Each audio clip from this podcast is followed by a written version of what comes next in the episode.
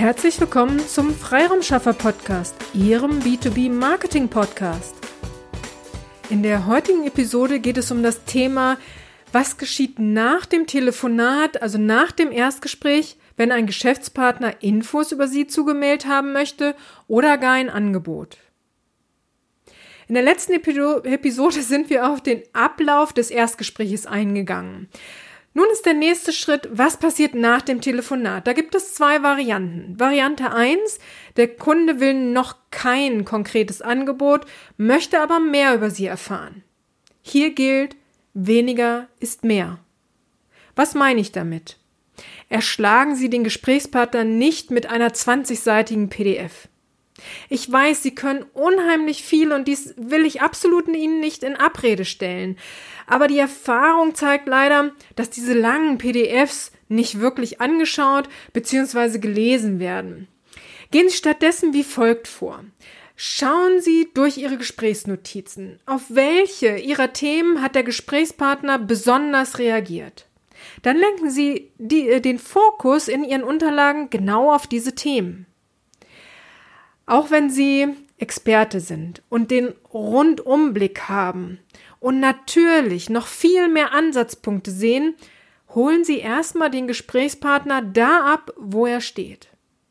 Behalten Sie seine Schmerzpunkte, die er Ihnen genannt hat, die behalten Sie im Blick und zeigen Sie ihm Lösungen für konkret diesen Schmerz auf, nicht für alle Themen, die damit zusammenhängen, auch wenn Sie der Experte sind und natürlich viel mehr Dinge sehen.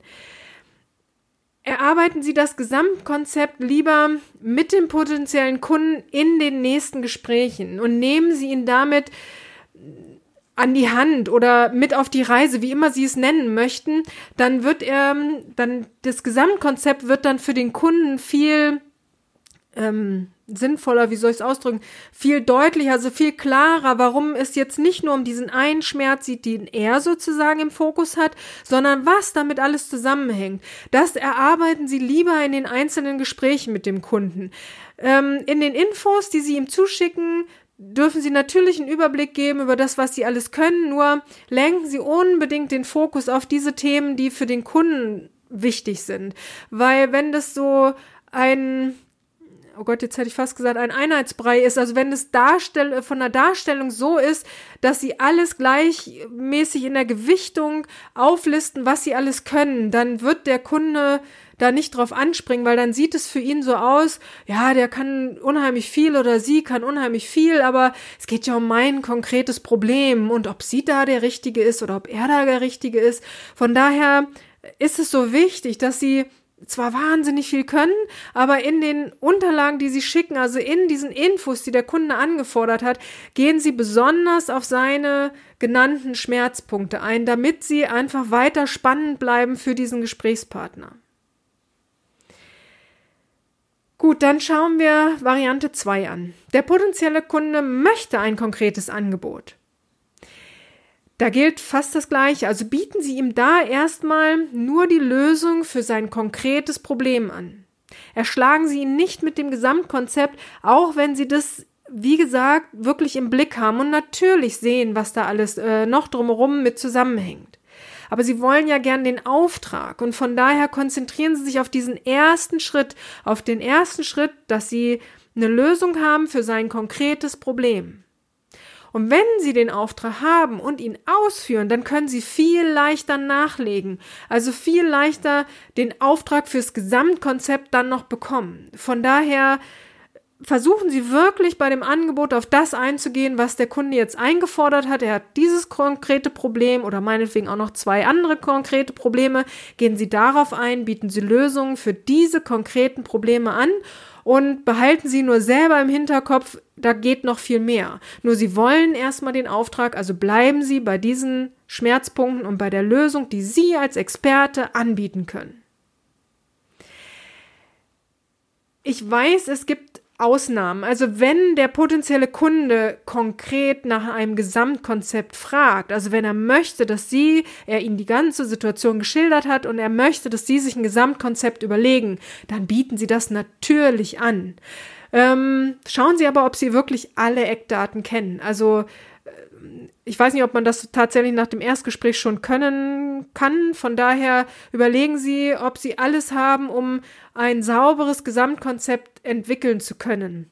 Äh, und nicht, dass sie selber denken, jetzt könnte man rechts rumgehen oder links rumgehen oder man könnte ähm, noch mal zwei Schritte zurück und von da, also äh, sie, dieses Gesamtkonzept darf nicht so viel Alternativen haben. Von daher überlegen Sie, ob Sie wirklich alle Daten haben, um ein Gesamtkonzept dann erstellen zu können. Aber das gilt tatsächlich nur, wenn der Kunde nach einem Gesamtkonzept auch tatsächlich fragt. Jetzt habe ich noch einen Tipp für Sie, der gilt sowohl für die Vari Variante 1 als auch für die Variante 2.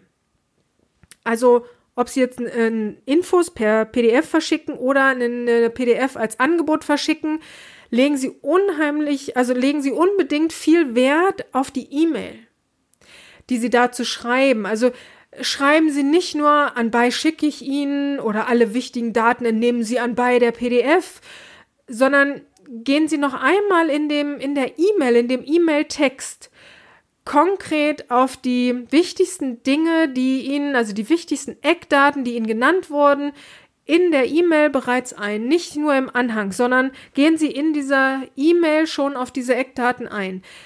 Es ist so diese persönliche Note, die die Bildung einer Kundenbeziehung ausmacht. Von daher nicht nur schreiben, alles Wichtige finden Sie in der PDF anbei, selbst wenn da ein Anschreiben vor ist, dann würde ich fast eher überlegen, das Anschreiben aus der PDF zu nehmen, sondern die lieber in die E-Mail, damit der Kunde sich sofort wieder persönlich angesprochen fühlt in dieser E-Mail, die Sie ihm ja auch persönlich schreiben. Bei diesem Thema gibt es noch so unheimlich viele Nuancen, äh, auf die man äh, noch eingehen könnte. Zum Beispiel auch, wie die Gestaltung Ihres Infomaterials oder auch Ihres Angebots aussieht. Ähm, aber ich will Sie jetzt selber auch nicht mit zu vielen Infos erschlagen. Also, wenn Sie Fragen haben, zögern Sie nicht, uns anzusprechen. Die Kontaktdaten finden Sie ähm, in den Show Notes. Ich hoffe, ich konnte Ihnen ein paar Inspirationen geben und wünsche Ihnen nun von Herzen ganz viel Erfolg bei der Umsetzung. Alles, alles Liebe, alles, alles Gute, Ihre Petra Sierks. Vielen Dank, dass Sie heute mit dabei waren. Wenn Ihnen diese Episode gefallen hat, dann freuen wir uns über eine Bewertung bei iTunes. Sie dürfen auch gerne diesen Podcast weiterempfehlen. Ich möchte Sie aber auch dazu einladen, wenn Sie Ideen, Anregungen, aber auch Kritik haben, dann zögern Sie nicht und teilen Sie uns dies mit, weil wir machen diesen Podcast für Sie. Von daher ist es für uns super spannend zu wissen, welche Themen sind für Sie relevant oder aus welcher Episode sollten wir den einen oder anderen äh, Aspekt nochmal näher beleuchten. Von daher zögern Sie nicht, teilen Sie uns dies super gerne mit, dann setzen wir dies gerne für Sie um. Vielen Dank und bis zur nächsten Episode.